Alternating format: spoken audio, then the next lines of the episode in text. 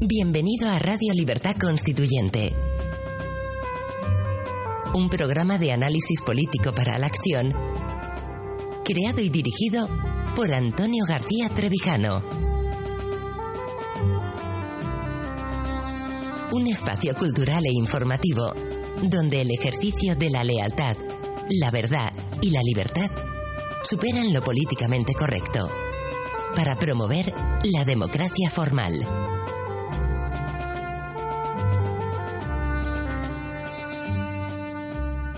Bienvenidos a un programa más del Radio Libertad Constituyente. Hoy es martes 5 de julio de 2016. En el estudio contamos con la presencia de don Pedro Manuel González. Buenos días, don Pedro. Buenos días, Pablo. Y con la presencia, por supuesto, de don Antonio García Trevijano. Buenos días, don Antonio. Sí, buenos días. Esta mañana también me he levantado más temprano, dado el bienestar que tuve ayer al cambiar el horario.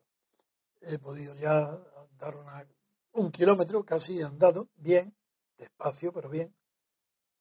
Y el, y el calor era, no, el calor era prácticamente inexistente, porque había un fresco de la matutinal de la, de la mañana extra muy agradable. Eh, hoy el, el tema que vamos a tratar, los temas van a ser varios. Vamos a empezar con Podemos. Y va a leer las, los titulares de prensa, los va a leer Pedro González, mi colega y compañero y amigo, que hoy, eh, como todos los martes, nos acompaña en esta emisión. Y vamos a empezar con Podemos, luego seguiremos con los problemas que se se está ya planteándose en el País Vasco y así seguiremos con otros temas de actualidad y sobre todo vamos a comentar desde un punto de vista jurídico el artículo que publicaron ayer cuatro economistas, entre ellos Roberto Centena, que se publicaron en tres periódicos, Confidencial, Voz Populi y en el nuestro del MCRC. Eso lo dejaremos para el final. Por tanto, Pedro, vamos a comenzar con la primera de las noticias que comentaremos, que se refiere a las noticias que aparecen hoy en la prensa sobre las declaraciones de Pablo Iglesias ayer en un curso de verano de El Escorial. Eso es. Pues el país lo recoge en portada, aún en chiquitito, hace una llamada a su página 17 y en la portada central dice Podemos admite que corre el riesgo de quedar diluido en la oposición parlamentaria. Pasa a la página 17 donde dice Iglesias asume el riesgo de ser un partido más y perder atractivo. Pablo Iglesias reconoció ayer que, tras el 26J, Podemos puede perder peso y normalizarse en la oposición parlamentaria. Abre comillas para decir, Puede ser que ganemos las elecciones en cuatro años o que nos demos una hostia de proporciones bíblicas. Cierra comillas. Resumió el secretario general de la formación. Estas palabras, pronunciadas en un curso de verano de la Universidad Complutense, en el Escorial, reflejan el principal dilema que afrontan los dirigentes del partido. Podemos entra en una nueva fase y debate cómo gestionarla, lo hicieron además de Iglesias, Íñigo Errejón, Irene Montero, Luis Alegre y Juan Carlos Monedero. La discusión confirmó diferencias sobre la filosofía del proyecto. Todos coincidieron en la necesidad de definir su papel en el Congreso. En, el, cuerpo ya de la noticia también se transcriben, entre comillas, palabras de Pablo Iglesias que dijo en este curso, y eran las siguientes. El desafío me impresiona, incluso me acojona porque puede pasar de ser, eh, porque pasar de ser partisano a ser un ejército regular no va a ser fácil y nadie garantiza que nos vaya a salir bien. Después de cuatro años de oposición parlamentaria, o de tres o de dos, puede pasar que nos consolidemos como alternativa de gobierno o que Unidos Podemos no funcione como ejército regular. Por su parte, el diario El Mundo no lo recoge en portada, pero sí en páginas interiores, concretamente en las páginas 12 y 13. En la 12 figura un titular bajo una fotografía de perfil tanto de, de Iglesias como de Rejón, diciendo, Iglesias desiste, seremos un partido normal. anuncia una estrategia destinada a madurar en la oposición, aunque teme perder apoyo. Y en la página siguiente, Podemos quiere entrar en el gobierno de Puig. Llamará al PSPV y a Compromís para revisar el acuerdo que sustenta el Ejecutivo valenciano.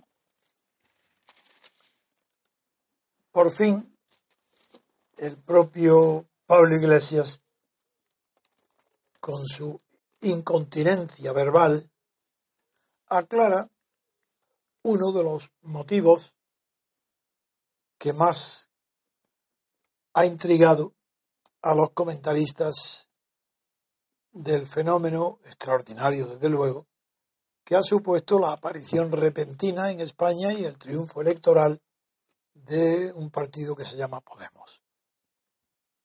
Digo que por fin, porque la ignorancia y la falta de reflexión política de Pablo Iglesias de tal naturaleza que como estaba atiborrado de ideas tomadas de otros que no ha digerido, donde se mezclaba las ideas de Lenin con las de Mussolini y los de la Clau, pues no se aclaraba y por fin los hechos le han obligado a que se aclare. Y vaya si se ha aclarado. En primer lugar vamos a entender mejor el asunto si comenzamos por el principio y es que todas las palabras y los, sobre todo los hechos de Pablo Iglesias y del partido Podemos seguían, al parecer, la táctica del doble poder. ¿Qué es esto, táctica del doble poder? Pues fue una táctica de conquista del poder del Estado y la táctica ideada en primer lugar, el primero que la esbozó detalladamente fue Lenin. Luego Gramsci también la completó en los años 1919. Y esa táctica del doble poder consistía en seguir a la vez, al mismo tiempo, el mismo día, el mismo mes, el mismo año, las mismas personas, el mismo grupo, la vía parlamentaria y la vía revolucionaria, de hecho. Ese era el doble poder, la táctica del doble poder, la doble visión para la conquista del poder había que combinar dos tácticas. Una de ellas, la vía parlamentaria. Y la otra, a la vez que la vía parlamentaria, la revolucionaria. La no institucional, que se llama en la teoría y la acción, y de la acción se llama la acción directa. No solamente en la filosofía política, sino que dentro del campo jurídico, en la esfera del derecho, se conoce muy mm. bien lo que es la acción directa, que es todos aquellos casos donde se actúa sin representación ni mandato de un tercero, se actúa directamente en los asuntos de otros. Unas veces para salvar a estados de necesidad, incendios, lo que da lugar a lo que se llama los cuasi contratos. Eso es acción directa. Pero en la política es mucho más claro. La acción directa de la política es no esperar ninguna mediación entre el partido que incita a la acción directa y el Estado. Ninguna mediación. El partido directamente, mediante la acción, conquista el poder. Lo de Lenin, esa combinación doble, fue desarrollada por Gramsci en la época de la ocupación de las fábricas pero se mostró que esa doble era más teórica que real, porque la real sirvió, uno, en, en la Rusia soviética, en la revolución bolchevique, sirvió para reforzar la vía directa, fundamentalmente por el, el, enorme peso que implicó para el apoyo a la revolución del partido bolchevique, del partido comunista, la retirada del frente en masa de los soldados en la guerra eh, contra, contra Alemania. En Francia, en, Italia, la vía, la doble vía, la parlamentaria que siguió el Partido Comunista del que era secretario general Gramsci y la ocupación de las fábricas terminó con el fracaso absoluto de la acción directa. y que el Partido Comunista ya italiano lo abandonó para siempre. Así, después de Mussolini, el Partido Comunista ya no intenta nunca la acción directa.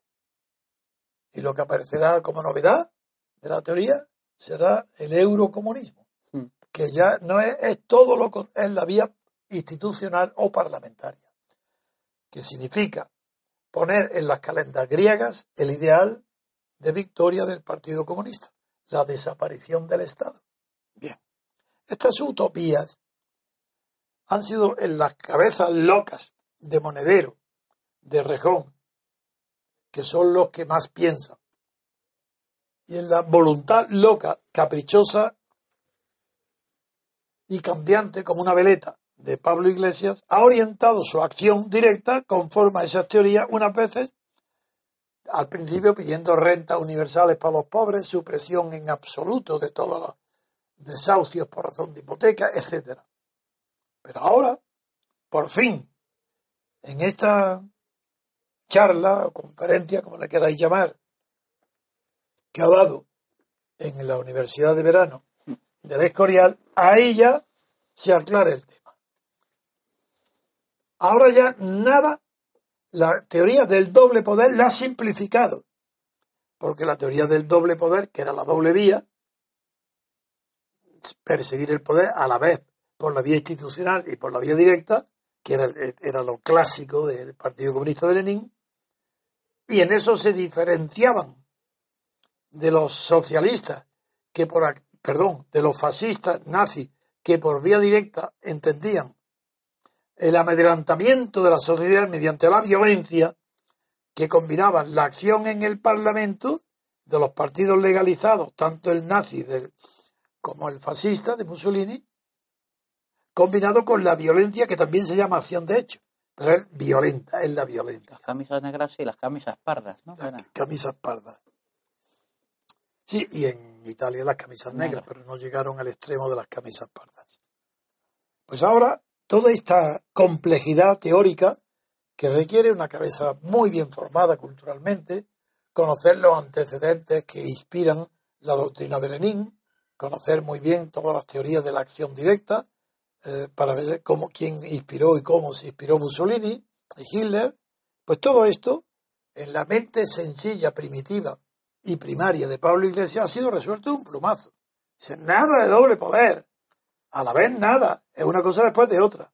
Como he fracasado en la conquista del, del poder directamente, como no, no puedo conquistar el cielo al asalto porque ha fracasado rotundamente, ahora está asustado, yo no digo las palabras tan ordinarias que él dice siempre, está asustado porque no sabe cuál será su porvenir el porvenir de Podemos, quiero decir, porque si Podemos ha elegido ya la vía parlamentaria, se convierte en un partido exactamente igual como partido que el PP, que el. PSOE que, el, que Izquierda Unida.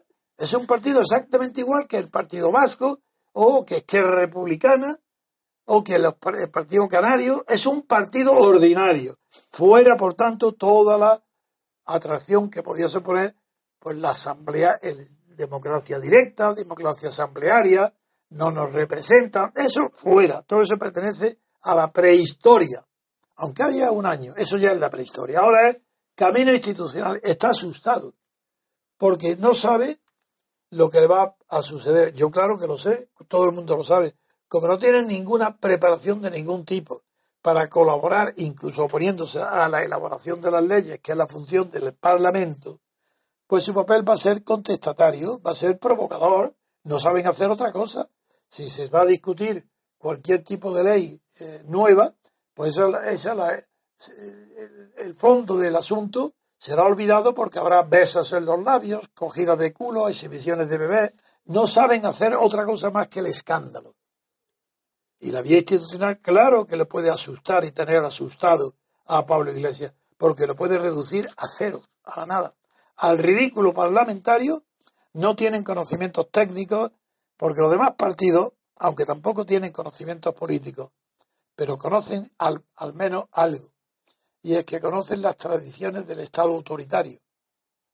Mientras que Pablo Iglesias conoce la tradición contestataria al Estado autoritario. Lo que conoce Pablo Iglesias es su experiencia en el Partido Comunista y en Izquierda Unida después, que es exactamente lo contrario de la experiencia que tienen todos los dos partidos, que es la colaboración interna desde dentro.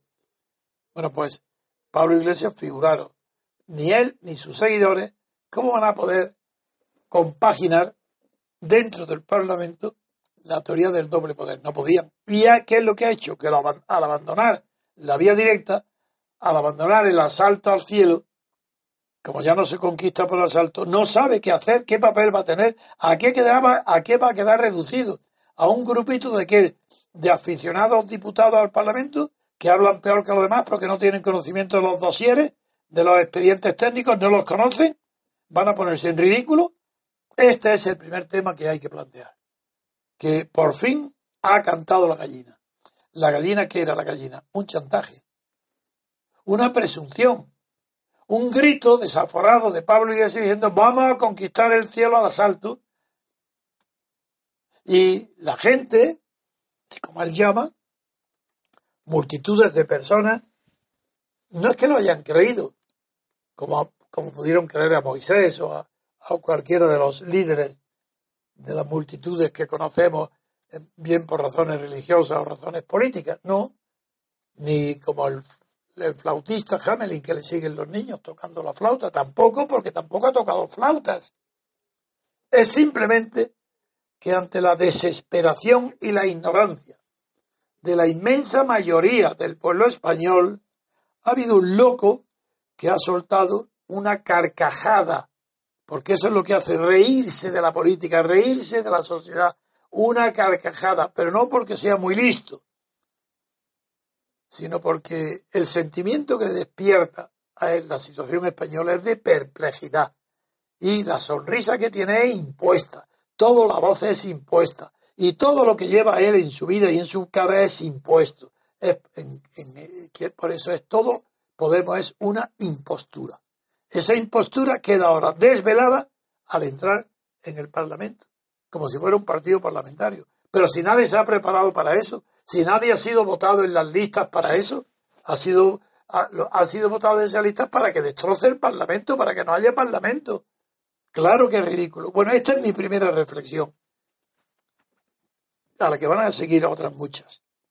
Pero esta, lo que pone de relieve es, uno, la ignorancia de Pablo Iglesias, que no, que no conoce ni ha leído a ninguno de los autores a los que cita, Lenin, Mussolini, aunque este no lo cita y sin embargo es el que más se parece, por lo de la sonrisa y por lo del ojo, los ojos que le brillan cuando se encuentran y se miran a uno a otro los de Podemos. Esas palabras puramente fascistas. Y en la exaltación de la juventud. Y la, bueno, claro, en todo, en todos sus valores son fascistas. Pero en fin, con esto termino la primera aproximación a este tema, que ya encaja dentro de un sistema de conceptual conocido. Y es que el fracaso de Pablo Iglesias previsto en el Parlamento no dará lugar a una renovación de Podemos fuera del Parlamento. Así que se retire del Parlamento para volver a ser un partido revolucionario, eso es, sería el hazme reír ya de la comedia terminada en España con Podemos. Una comedia. En fin, pues un poco música musical, Muy bien. Eh, perdón, de minutos musicales. Pues hacemos una pausa y continuamos. Y luego continuaremos.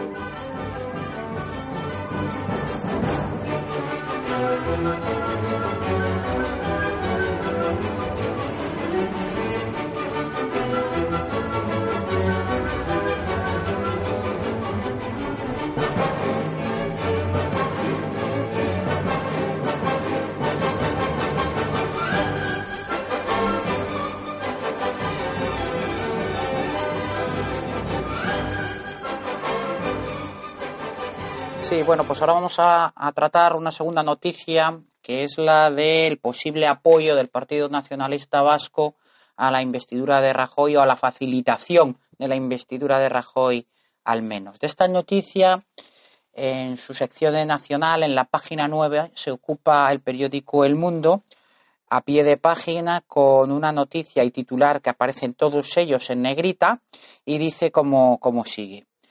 Rajoy llama al PNV para fijar una reunión. Coalición Canaria primero, PNV después. Mariano Rajoy llamó ayer al Partido Vasco para fijar una reunión para explorar vías para un posible consenso. Así lo confirmó a última hora de ayer Aitor Esteban, portavoz del PNV en la SER. Ha habido una llamada del presidente del gobierno para fijar una reunión, y la fijaremos y nos reuniremos. Se trata de una primera toma de contacto, pues aún falta por definir eh, la fecha de la cita. El PNV ha estado muy presente en las cábalas para la gobernabilidad. Un momento, ¿quiere volver a leer? El, ¿Que ha estado presente dónde? en las cábalas para la gobernabilidad. Vaya, de manera que el PNV ha estado presente en algo místico, que es la cábala, es una manera, una escuela de interpretación de la existencia y las manifestaciones de Dios en la tierra, particularmente en el pueblo hebreo israelita, que donde la interpretación de la hermenéutica se hace ya mística y numérica. Hay una mezcolanza de la mística absoluta, el significado simbólico, y, Pitágoras, la mística de los números, hasta llegar a cuestiones tan difíciles de comprender para hoy, de las obras como Pico de la Mirandola, en el Renacimiento italiano, que fue el primero, el que más destacó en la incorporación de la cábala hebraica para la interpretación de los textos sagrados de la escritura, que se puso particularmente de manifiesto cuando en el año 1461 se descubrió en Macedonia un monje de Macedonia que estaba encargado, financiado, sufragado por Cosme de Médicis desde Toscana, desde Florencia. Ese monje trajo, le trajo a Cosme de Médicis nada menos que el texto, el el texto griego del Corpus Hermeticum. La impresión fue tan grande, el impacto que produjo en toda la cultura religiosa del Mediterráneo, fue tan enorme que el propio Cosme de Medici le pidió a Ficinio Marsilio que suspendiera la traducción de las obras de Platón que estaba realizando para que tradujera inmediatamente al latín el libro, el Corpus Hermeticum, el Asclepius, que era la palabra del Hijo de Dios, y las demás partes del Corpus Hermeticum, pues Cosme de Medici se había convertido a esta versión de la Iglesia católica, de la, cristiana, a través de un texto que se, la leyenda lo atribuyó a hacer un texto que era un texto de los tiempos de Zoroastro, anterior a Moisés. Luego se descubrió que esto era una falsedad, que había sido una falsedad cometida en el siglo II por la Egnoxis griega, que para facilitar la conversión del paganismo de los paganos al cristianismo, hizo una obra falsa, simulando que era tan antigua, que era Hermes Trismegisto, el heredero de, Hermes, del dios Hermes, el que había llevado las la, letras y los números también a los egipcios, se descubrió que era una falsedad y ese descubrimiento de la falsedad fue debida a la escuela de Descartes, a los cartesianos, que descubrieron, entre otras cosas, que ese texto hermético que se atribuía que tenía tiempo inmemorial, muy anterior a los evangelios, pues se hacía, hacía una referencia a los juegos pitios, figuraros qué, qué locura, qué, qué metedura de pata del, del que falsificó aquella, aquel documento. Bien, y ahí, ahí fueron las cábalas ante ese texto hermético, que por eso se llama hermético, porque era misterioso, desconocido, enterrado herméticamente, es decir, que no se conocía bien su significado. Ahí destaca la labor y la fama de Pico de la Mirándola. Sobre la cábala. Bueno, pues ahora, conociendo lo que significa cábala, veis lo que son los periodistas de los periódicos más pedantes como El País, cuando utiliza la palabra cábala, y ahora voy a pedirle a Pedro que vuelva a leer la frase Sí. para que todos vosotros veáis y el ridículo que hace todos los días toda la prensa española pretendiendo parecer culta cuando es una y absoluta ignorante que no sabe ni siquiera lo que es la cábala. El PNV ha estado muy presente en las cábalas para la gobernabilidad. Cábalas para la gobernabilidad. No qu- quiere decir los cálculos, lo- la hipótesis, pero si la cábala no tiene nada que ver con la gobernabilidad ni con ninguna acción, si la cábala requiere un texto para ser interpretado, la cábala es una técnica hermenéutica. Pero ¿cómo es posible que no sepan ni siquiera lo que es el idioma español? No pueden, es demasiada la ignorancia, demasiada la incultura. No puede ser que los periódicos como El País presuman de intelectuales, tengan prestigio fuera de España y sean tan absolutamente ignorantes, tan pedantes. Sigue, Pedro. Sí, eh, pues sus eh, cinco diputados podrían ser decisivos de cara a una investidura. Va- Vaya, en vez de decir decisivos para una investidura, dicen de cara. ¿Quién dice de cara? Pues todos los comentaristas de fútbol. De cara a la defensa, dice Kiko, este, ¿cómo se llame? Eh, Es porque de cara, de cara al gol, pues este que no. Pero es que de cara, cada segundo, no pueden hablar, un, retransmitir un partido de fútbol si no repiten de verdad mil, dos mil, tres o cuatro mil veces la expresión de cara a. Y eso es lo que hacen los periodistas. De cara a. ¿Cómo de cara a? ¿Qué significa? Venga, vuelva a leer y veréis lo que significa de cara a. Dice que sus cinco diputados podrían ser decisivos de cara a una investidura. Decisivos de cara a. Pero ¿cómo serán decisivos para una investidura? O sea, Oye, pero ¿cómo de cara? eh, Hombre, menos mal que no ponen de culo. claro, una cosa así de culo. Porque, porque te- tenían que irse corriendo dando la espalda Sí. de cara a una investidura. Esteban se había mostrado dispuesto a negociar con todos, pero esperaba a que el Partido Popular tomase la iniciativa. Ayer lo hizo. Eso sí, desde la formación vasca, Ya estamos, desde. Vamos, desde. Venga, sigue. desde la formación vasca, a día de hoy ven muy difícil dar su apoyo a Rajoy. Desde- Vuelvo a repetir, ¿desde qué? Desde la formación vasca, a día de hoy ven muy difícil dar su apoyo a Rajoy. Desde, desde la formación vasca a día de hoy. Yo Sí, no sí. sé lo que eso significa. Desde la formación vasca, coma, a día de Ah, hoy, coma. coma, sí, ven muy difícil dar su apoyo a Rajoy. Ah, bueno, a día de hoy. Sí, hoy, hoy, no a día de hoy. Sí. Hoy ven muy difícil. Bien, de acuerdo. Este nuevo movimiento del presidente del gobierno en funciones supone postergar el contacto con el PSOE, cuya abstención le sería suficiente para ser investido. Desde las filas populares se alude a que no piensan presionar al PSOE y respetarán sus plazos para decidir sobre la investidura de Rajoy. Por otra parte, el Endacari Íñigo Urcullu reclamó ayer a Rajoy cambios en la política penitenciaria que facilitaran el final de la dispersión de los presos de ETA y su reagrupamiento en las cárceles cercanas al País Vasco, sobre todo en la nueva e infrautilizada prisión de Zaballa en Álava. Venga, ahora pasar al mundo y verás cómo eso lo convierte en el. En nada Esto era el mundo, esto era el mundo, era el Perdón, mundo. el mundo. Ahora vamos al país. Ahora era el titular, ¿no? Sí, sí, esto era el mundo, el mundo.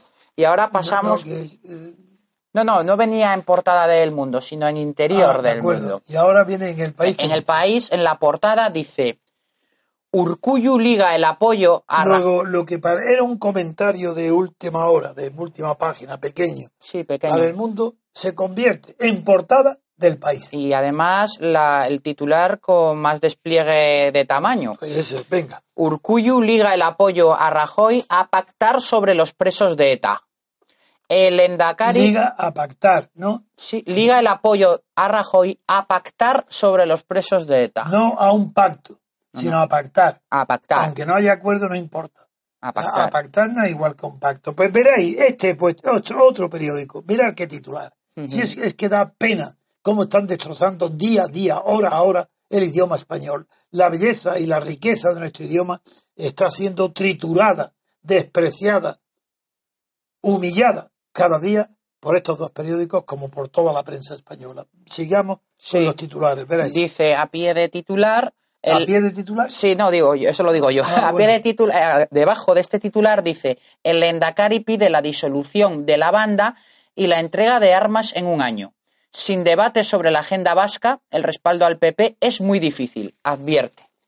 Luego pasa al interior, a páginas interiores, ¿Y cuál es el titular? y ahora? también con gran despliegue tipográfico dice Urcuyu sitúa a los presos de ETA como clave para negociar con el Partido Popular. Íñigo Urcuyu puso ayer sobre la mesa la llamada Agenda Vasca como el elemento clave para las conversaciones que mantendrá el PNV en los próximos días con Mariano Rajoy para la investidura de este como presidente del gobierno. Madre mía, qué, qué- qué frase más grande hasta, hasta poner un punto.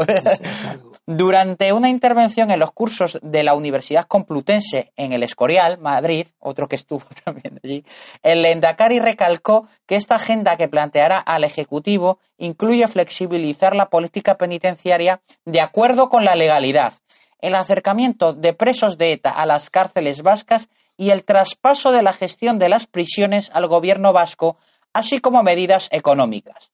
Urcuyu precisó que estas exigencias son parte fundamental del bloque de propuestas que el PNV presentará a Rajoy. Y también sobre esta noticia, en el margen una columna, los populares vascos dicen que defenderán sus ideas. Menos mal que los populares vascos van a defender las ideas de los populares vascos. Pues si ellos no lo defienden, será el Partido Nacionalista que los iba a defender. Pero ¿cómo se puede poner un titular diciendo que los populares vascos van a defender sus ideas? Pero ¿cómo pueden eh, dar esa importancia tan grande a algo que no lo va a tener para formar gobierno? Di- Dirían, cualquier periodista diría, a la hora de formar gobierno. Yo no lo diría. Sí. A la hora de no. Para no, es decir, para ya es suficiente. Para no decir a la hora de.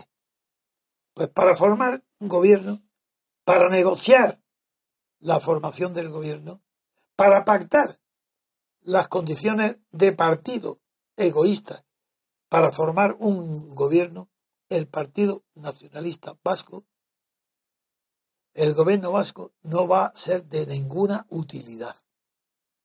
Porque para que fuera de utilidad tendría que faltar cinco votos, aproximadamente, sí, o más, para formar un gobierno donde no esté presente el PSOE, bien sea por un pacto de coalición con el PP o bien por la abstención. Porque si se abstiene, el, PN el PP no necesita para nada del apoyo vasco ni de nadie. En fin, que están presumiendo de qué ahora? Pues de algo que a lo que tienen razón para pedir, porque aunque sea legal que los presos vascos estén distanciados de sus familias, lo que pudo estar motivado y estar justificado en su origen, que mientras estaba la banda Mm. terrorista en ejercicio, era normal mantener a los presos lejos de su familia, no para hacer daño a su familia, ni para hacerle un daño inútil a ellos, sino para impedir la transmisión, la facilitar la transmisión de consignas, de datos, de informaciones de los presos con sus familiares o sus abogados. Entonces era elemental poner ciertas dificultades, alejando a los precios, a los eh, presos vascos de su país natal, de su territorio y de sus familiares y amigos. Pero eso hoy ha desaparecido por completo. Hoy no hay ese pretexto ninguno. Desde que dejaron, abandonaron la violencia y aunque no hayan entregado todavía las armas, el tiempo transcurrido es de sobra suficiente como para tener en cuenta las razones humanitarias que impiden que un preso sea alejado de su familia, de sus amigos, si no hay motivo para ello. ¿Qué motivo hay hoy? Ninguno. No se trata de que Urcullo quiera ahora poner como condición para negociar con el PP la- el acercamiento de los presos de ETA a su país de origen, al País Vasco. No. Es que tiene toda la razón. Si eso no es motivo para el PP no tenía que ser motivo de negociación, tenía que ser de motu propio. Y si hay leyes o decretos que están normalizando desde el punto de vista del derecho esta situación, que las modifiquen, que las, que, las cambien, pues para eso sí que hay mayorías. Yo soy contrario, incluso era contrario ya, cuando todavía ETA estaba matando, no digamos ahora. No es necesario.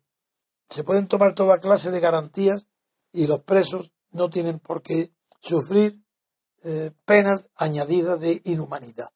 Y es inhumano que los, cualquier preso no pueda estar cerca de sus familiares, que no pueda ser visitado.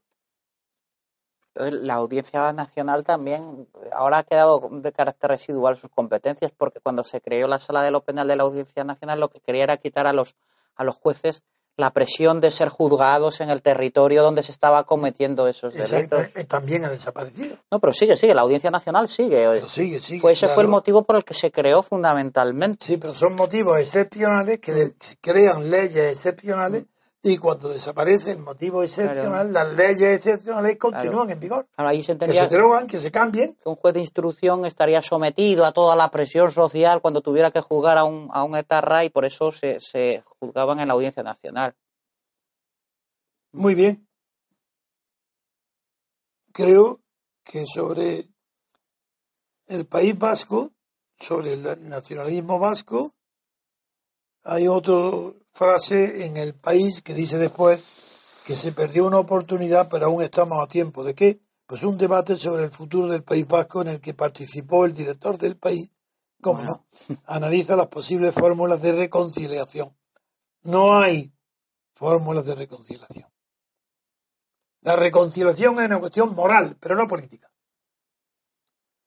La reconciliación tiene que manifestarse en leyes, en leyes, que prohíban la discriminación, la persecución, que no se tomen represalias contra nadie por razón de sus tiempos pasados. Pero eso no es, la reconciliación es una idea eclesiástica y en España ha producido un daño tremendo, porque fue esa la idea de reconciliación la que movió a Santiago Carrillo en el año 1956 para abandonar el maquis y incorporarse a la lucha pacífica pero clandestina. Pero esa, ya hemos visto que cuando esa doctrina de la reconciliación se aplicó a la muerte de Franco, el desastre tan inmenso al que ha llevado. Y que hoy, después de 40 años, surjan estas nuevas generaciones donde están inspiradas en el odio a los resultados de una guerra civil desde hace 80 años. A eso conduce la reconciliación, a la mentira. Eso no es, es que no es verdad. Y con esto termino esta noticia hoy. La reconciliación es muy peligrosa en el terreno político porque suele producir los efectos contrarios a los que pretenden la moral de las religiones, la humanidad, la bondad de los religiosos, el perdón. Bueno, para que haya perdón tiene que haber olvido. Y la historia no permite olvido. No hay olvido. No hay pactos de silencio sobre la historia como el que concertó Fraga y Santiago Carrillo. No hay posibilidad ninguna de pactos de silencio. Claro que sí que lo hay. Lo hay pactos de silencio para no oír las voces contrarias y que denuncian toda la inmoralidad de ese pacto presente. El pacto de silencio sobre el pasado es un pacto de presente que esconde la inmoralidad, el reparto de un botín como dijo el propio Ortega Gasset en el año 1915. Donde hay reconciliación, donde hay concordia, hay reparto de botín. Bien, pues vamos a otra pausa para pasar a otra tercera noticia que veremos cuál es ahora. Muy bien, un minuto musical y volvemos enseguida. Estás escuchando Radio Libertad Constituyente Recuerda que también puedes consultar e informarte a través de nuestro sitio web en www.diariorc.com. Encontrarás criterios, artículos sobre teoría política, documentos y todo tipo de información variada acerca del movimiento ciudadano hacia la República Constitucional.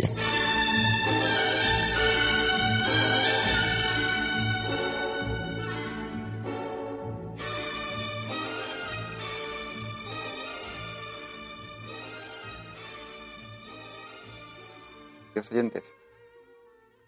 Eh, doy la palabra a Pedro. No, hombre, no. Bien, bueno, bueno. Veamos. Eh, el último tema del que vamos a tratar es de una importancia trascendental, porque se refiere al, al significado, o mejor dicho, a los efectos jurídicos que, puede, que pueden tener, no, que tienen los datos manifestados por cuatro economistas españoles, entre ellos nuestro querido Centeno y Juan Laborda, sobre la falsificación, sobre la falsedad, sobre el falseamiento de las cuentas públicas presentadas por las autoridades españolas, Gobierno, Banco de España, Instituto Nacional de Estadística, presentada en Bruselas como si fueran las cuentas exactas de, la de las cifras de la macroeconomía española. para no entrar en las cuestiones técnicas propias que conocen propias del conocimiento experto de los economistas, del que me excluyo, me excluyo de las cifras macroeconómicas, porque no las domino, no las sé, no tengo costumbre, no están en mi cabeza. Lo que no me excluye es del conocimiento de la economía, como no puede excluirse ninguna persona medianamente culta e inteligente. Pues bien, se han publicado estos, estos este artículo en dos días en el Confidencial, en la Voz Populi y también en nuestro propio diario del movimiento, de nuestro movimiento MCRC. Y el resumen de lo que ahí dicen estos cuatro economistas es que las cuentas de España, las cuentas de, presentadas por el gobierno español a las autoridades, a la autoridad de Bruselas, es que ha sido falseada la cifra del Producto Interior Bruto, aumentándola falsamente en el 18,7% de la cifra real. Ha sido pues falseada hacia arriba, nada menos que en ese porcentaje tan impresionante. Y además, también han sido falseadas las cifras referentes a la deuda pública de España, del Estado español, que es un, aproximadamente un 24% mayor de la que se confiesa. Bien, lo que se espera de estos artículos publicados ayer sería una inmediata respuesta de los organismos públicos correspondientes a esos informes para desmentirlos rotundamente y explicar por qué están mintiendo o por qué son erróneos las consideraciones de estos cuatro economistas que son capaces de denunciar con su nombre y apellido una fraude tan enorme. No se hace así y no se de esperar que se haga, porque en el futuro puede haber dos actitudes. Una, que el Instituto Nacional de Estadística, el Banco de España mm. o cualquiera de los eh, entes que ahora me, va a decir mm. Pedro cuáles son los entes, los cuatro entes que pueden contestar a estos artículos, a esta denuncia, demostrando que son denuncias falsas o erróneas. ¿Esos entes cuáles son? Sí, bueno, en realidad los responsables, como dice Centeno en su artículo, eh, son dos, uno interior y otro exterior. El exterior es la Comisión Europea, está claro, pero eh, el, el, interior. El interior, la autoridad fiscal independiente, que es precisamente la encargada de fiscalizar este tipo de asuntos, y el propio Instituto Nacional de Estadística, desde luego que sí. Pero la autoridad fiscal independiente, sus atribuciones son precisamente estas, la de fiscalizar, valga la redundancia, la, realidad de estos datos. Y cualquier tipo de delito que se cometa con relación a ellos. Eso es, eso es. Concretamente, eh, en sus atribuciones estaría fiscalizar eh, el control de balances que realiza el Banco de España, eh, que es una macroencuesta a nivel empresarial de la tanto, actividad. El Banco de España es otra de las autoridades que podía desmentir la denuncia de que ha falsificado, falseado. o el Banco de España también está obligado a responder a estos artículos. Exactamente, y el propio Ministerio, por supuesto, el Ministerio de Economía y Hacienda, desde luego que sí. Eso sí. Y, pero vamos, lo que es sorprendente y sorprende también a don Roberto Centeno en el artículo es la, pasividad de la autoridad fiscal independiente, que es el organismo, como digo, encargado de inspeccionar este tipo de, datos. Bien, no lo hacen, no lo han hecho, ni, ni hay indicios de que lo vayan a hacer. Ni la Comisión Europea tampoco. Ni la Comisión Europea que también se le mandó y todo. Bien, entonces me corresponde a mí, y sobre todo mucho más también a mí, a todos los especialistas en derecho, si los abogados, especialmente los penalistas, yo no lo soy, pero conozco de sobra lo que es la represión eh, de los códigos penales para saber que este tipo de delitos debe ser lo más reprimido que debería haber, porque figurar una falsedad cometida por la máxima autoridad pública del Estado o política, como son los que acababa de mencionar Pedro, pues eso debía tener unas penas enormes. Entonces vamos a repasar, yo he repasado junto con él esta mañana cuando ha llegado los los, tipos penales, que porque para mí, sin ser penalista de ejercicio de la carrera, sin embargo, si hay una falsedad en las cuentas públicas presentadas por el gobierno español a la Comisión Europea, el primer delito que viene a la cabeza es la falsedad en documentos públicos, porque no hay duda ninguna que son documentos públicos. Y si las cifras dadas son falsas, pues habrá que, que inmediatamente habrá que investigar quién es responsable inicial de la falsedad, quién es el mantenedor siguiente de la falsedad y quién el que la asume definitivamente para saber si hay o no algún tipo de responsabilidad penal. Bien, porque evidentemente no puede ser lícito lo que está sucediendo. Veamos, hay me, presenta Pedro como primer artículo para que lo considere y analice el artículo 433 bis del Código Penal. Sí, que es un artículo además novedoso que entró en, en vigor el 17 de enero de 2013 a través de la, de la ley llamada la ley de, de transparencia, la popularmente llamada ley de transparencia. Entró en vigor el 17 de enero de 2013 e introduce un apartado bis al artículo 433. Bien, y ese apartado dice, ya sabéis cómo me gusta, ser tan preciso en la lectura lenta de los artículos, tanto de, de todas, de cualquier ley, porque si no, no hay manera de entenderla. O se te mete de subrepticiamente ya un lapsus o un sentido que no es el que tiene. Dice el artículo 433. Bis. Mm. Bis. Primero, la autoridad o funcionario público que de forma luego autoridad o funcionario público no hay duda que la tienen esa cualidad todos los que han intervenido en la elaboración de las cuentas públicas presentadas por el gobierno español en Bruselas a las que se refiere el artículo que estamos comentando de estos cuatro economistas.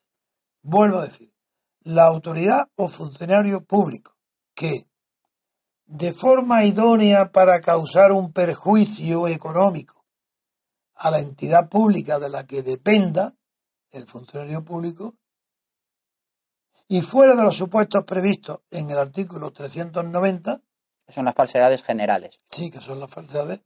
Dice, el funcionario que falseare su contabilidad, los documentos que deban reflejar su situación económica o la información contenida en los mismos será castigado, etcétera, etcétera. Luego aquí todo el intríngulo de este artículo radica en una palabra, que es la que condiciona toda su interpretación auténtica. Porque interpretación auténtica no es, como suele creerse, la que da el propio legislador. El legislador a veces emite unas leyes para interpretar auténticamente otras. Eso no vale para nada. Esa es la literal. Porque la, la interpretación auténtica no tiene más valor hermenéutico que la que no es auténtica. Y no es auténtica la que hace cualquier jurista del mundo. Pues bien, veamos. Vamos a leer otra vez. Veréis.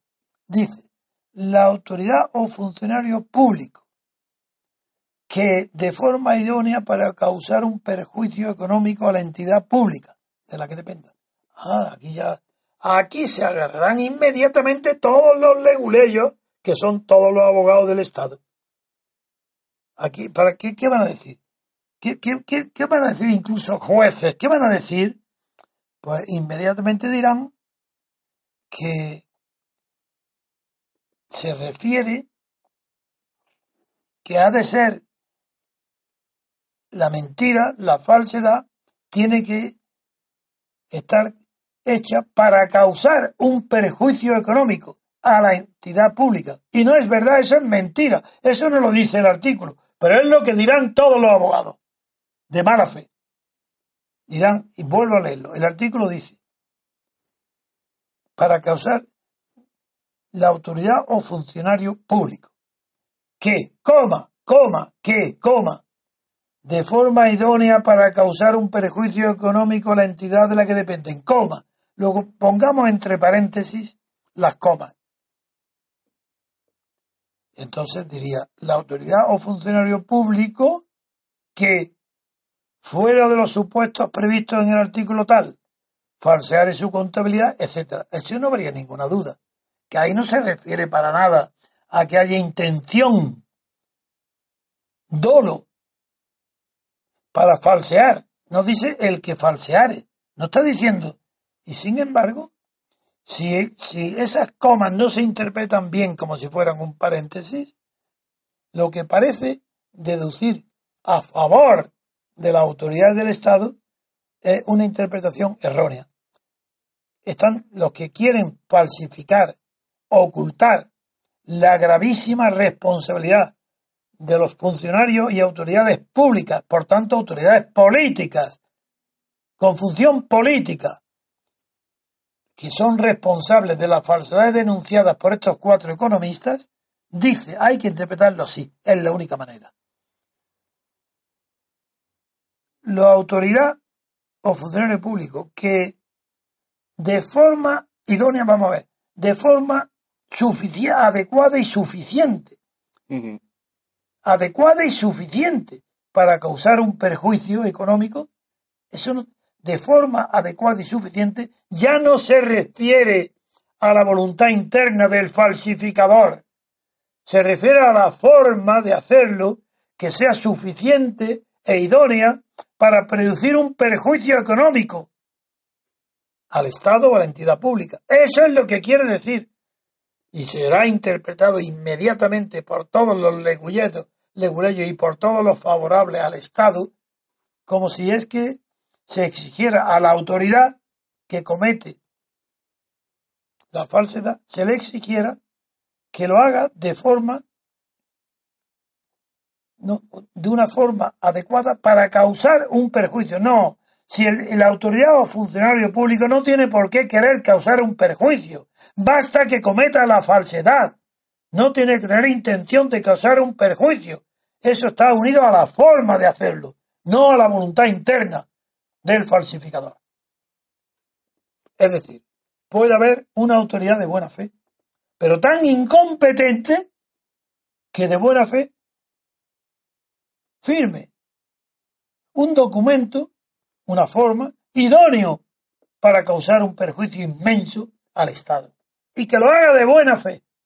Eso es compatible. Sí, puede ser un imbécil, un tonto, pero ¿acaso es que no está lleno de imbéciles y tontos la mayoría de los políticos y funcionarios de altos funcionarios del Estado? Pues naturalmente. Pero este artículo no exige que haya mala fe, dolo, por parte de la autoridad o el funcionario. Lo que exige es que la forma, el documento empleado, sí sea idóneo para producir un daño. Si es idóneo para producir un daño, basta la forma. Bien, con esto yo daría por terminado, pero ahora quiero darle la palabra a Pedro para que nos continúe informando de los restantes extremos y sobre todo para que luego lo compare este artículo 433 bis con el 309 del ar- que habla Sí, el 90, sí. El, el 390. El 390 es el continúa genérico. tu informe Sí, jurídico Sí. después de mi intervención Sí. para decir que no es necesario el dolo para que se produzca este gravísimo delito Lo que hace falta es la idoneidad, la clave de... en la, en la forma. Sí, claro, claro, ahí Porque él está. podía haber seguido idoneidad en la expresión. No, no, no. Eh, idoneidad en la forma del documento. Claro. Pues este tipo, el tipo básico del 433 eh, bis, el apartado 1, que es el que acaba de analizar don Antonio, lo que prevé es una pena de inhabilitación especial para empleo o cargo público por tiempo de 1 a 10 años y multa de 12 a 24 meses. Sin embargo, eh, también el apartado 2 hace extensivas las penas a quien facilite a terceros información mendaz relativa a la situación económica de la misma, que esto sería lo que, cosa. A ver, a ver. esto es lo que estaríamos pasando también aquí, porque estarían facilitando información mendaz a terceros. ¿Quiénes son esos terceros? La Unión Europea, la naturalmente. Comisión- La Comisión. Y dice textualmente este apartado 2. Con las mismas penas se castigará a la autoridad o funcionario público que de forma idónea, de nuevo la idoneidad, para causar un perjuicio económico a la entidad pública de la que dependa, facilite a terceros información mendaz relativa a la situación económica de la misma o alguno de los documentos o informaciones a los que se refiere el apartado anterior. De acuerdo. Por si quedaba alguna duda, vamos. De acuerdo. En el derecho penal, a diferencia del derecho civil, el- la consideración definitiva para saber si un delito, si una falta, si una irregularidad es delito o no, castigado en la ley, se requiere que ese delito esté tipificado en la ley, en el Código Penal. Tipificado quiere decir que no puede ser parecido, próximo, sino que tiene que reunir exactamente todas y cada uno de los requisitos o elementos constitutivos de la figura delictiva. Eso es tipificar. Tiene, si falta uno o es aproximado, ya tampoco vale. Bien. Vuelvo a leer ahora el delito que cometen la autoridad española que comunique a la autoridad de Bruselas esto. Vuelve a leer. Con las mismas penas se castigará a la autoridad o funcionario público que de forma idónea para causar un perjuicio económico a la entidad pública de la que dependa facilite a terceros información mendaz relativa a la situación económica de la misma o alguno de los documentos o informaciones a que se refiere el apartado anterior. Bien, está tan clara nuestra exposición que basta para concluir diciendo que si en un término prudencial el gobierno, el Banco de España, el Instituto Nacional de Estadística no rectifican, aclaran o explican los, las irregularidades denunciadas por estos cuatro economistas en el Confidencial, en el Vox Populi y en nuestro diario del MCRC,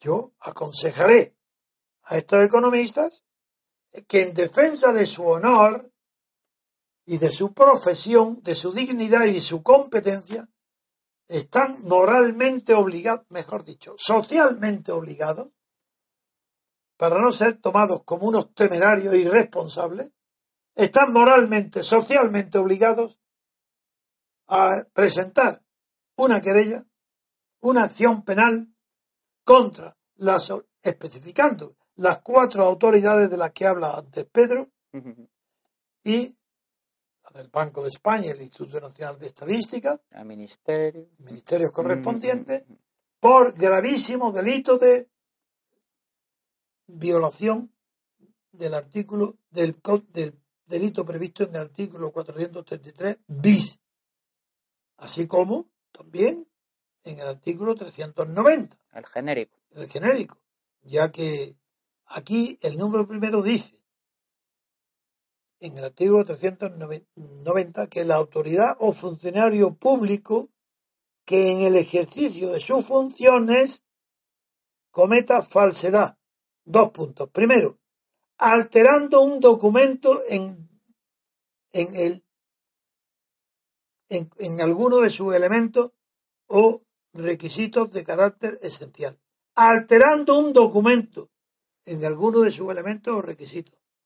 Esto no quiere decir que la alteración requiera, como puede parecer al principio, la existencia de otro documento original que se reproduzca alterando después. Y no, no, no, eso no quiere decir. Quiere decir que en un solo documento, uno solo original, que no provenga de copia de otro en ese, altere alguno, porque el verbo alterar no se refiere al documento, sino a alguno de sus elementos. El documento es único y lo que hay que alterar es alguno de sus elementos o requisitos de carácter esencial. Bien, eso es una falsedad que está en todos los delitos cometidos por las autoridades o funcionarios públicos responsables de los documentos e informes enviados a Bruselas y ofrecidos a todos los medios de comunicación españoles para su difusión pública. Ese es nuestro ese es mi dictamen, también es el de Pedro, y la consecuencia es que yo aconsejo a estos cuatro economistas que en el caso de que no sean respondidas sus denuncias, presenten la querella para eh, eh, que sea perseguido de oficio este altísimo y gravísimo delito. Claro que se van a encontrar con varias dificultades, como nosotros, como yo me encontré, y Pedro que me ayudó también, cuando quisimos presentar una querella por sedición contra Arturo Más. Primero la dificultad que yo tuve para encontrar un procurador que presentara la querella que yo firmaba. Por eso por fin lo resolví. Encontré en Cataluña uno al menos que se atrevía. Pero la segunda dificultad es que hice un tanteo, como es natural, para no perjudicar la acción, tanteé por medios muy, muy próximos y directos cuál sería la actitud del Tribunal Superior de Justicia de Barcelona. Y allí era imposible reunir una mayoría de tres magistrados que fueran a condenar por delito de sedición a nadie como se demostró con lo del tema de la concentración. Añádelo. añádelo. Efectivamente, que cuando nos prohibieron la concentración allí, el propio Tribunal Superior de Justicia de Cataluña. Y, recordáis lo que hizo, lo, recuerdo. Lo que hizo es que habiendo sido aprobada mi conferencia para el día de silencio anterior a las elecciones catalanas, el día 20 de diciembre, por tanto, habíase aprobado que el día 19 la autoridad competente, que era el Ministerio de Orden Público, el Ministerio del Interior, que es el correspondiente en Cataluña, autorizó mi conferencia, sin embargo. La delegación del gobierno. Sí, sí, la delegación del gobierno. A pesar de que autorizó mi conferencia en la plaza de San Jaume, sin embargo, luego la Comisión Electoral, la Junta Electoral Provincial, la Junta Electoral Provincial prohíbe mi conferencia, siendo así que al estar ya en el día de silencio, ya no, ya no tenía competencia para prohibirlo. Ahí había terminado su función la noche anterior. Pues ahí ves cómo, de esa manera tan irregular y, cometiendo otros otro delito, se confirma que no puedo pronunciar la conferencia y se me condena al pago de las costas. Y llevo ya, y para ese pago de las costas, nada menos que tres abogados del Estado que he tenido que pagar. Bueno, pues figurar ahora, el tema, por tanto, ahora ya no es ni la veracidad de la denuncia, ni la veracidad de que esa denuncia está dibujando un tipo penal tipificado como delito gravísimo y penado con cárcel, aparte de otras inhabilitaciones para ocupar puestos de gobierno o de funcionarios. Pues bien, ahora el problema está en encontrar el procurador, yo creo que terminará encontrándose. Como va a ser muy difícil encontrar abogado, y siendo el asunto de tanta trascendencia, es evidente que yo me ofrezco inmediatamente a ser el abogado. Y seguro que me seguirá, pero a ojos cerrados, Pedro, porque tiene una gran experiencia procesalista. Pero aún así, yo intentaré ver si las personas de mayor prestigio en el campo penal pudieran querer sumarse a nosotros, porque yo, esto no saben nada. Yo quiero esto recomendarlo, ofrecérselo. Claro, ¿por qué tampoco lo quiero recomendar? Porque el asunto, naturalmente, es de una cuantía tan enorme que, que aunque se acepte y se tenga el valor de aceptar este asunto, va, dará lugar al devengo de unos honorarios. Entonces también tengo que tener en cuenta todo esto para no cargar a mis amigos que ya tienen bastante. Y el riesgo de unas costas. Claro, claro, claro. como ya he pagado yo. Claro, claro. Entonces, por esa razón, tengo que tener muchísima prudencia. Hay que disparar. Pero con esto terminamos el día de hoy diciéndole a estos economistas que al menos hay un equipo de abogados dispuestos a tirar para adelante. Y que procurador tampoco tendremos dificultad para encontrarlo en Madrid. Es más difícil en Cataluña. En Madrid no. en Madrid lo encontramos, lo tenemos. Pues nada más. Gracias por vuestra audiencia y nos despedimos hasta mañana. Muy bien, pues aquí terminamos el programa. Si les ha gustado, denle a me gusta y les emplazamos al siguiente. Buenas tardes, queridos oyentes. Gracias por escuchar Radio Libertad Constituyente. Recuerda que puedes seguirnos también si lo deseas en Facebook o Twitter a través de nuestras cuentas oficiales. Busca el texto Diario Español de la República Constitucional en Facebook y pulsa en me gusta para seguirnos. Busca Diario RC en Twitter para localizarnos también en esta red social. En la plataforma YouTube puedes visualizar información diversa a través de los canales Tercio Laocrático y Libertad Constituyente TV.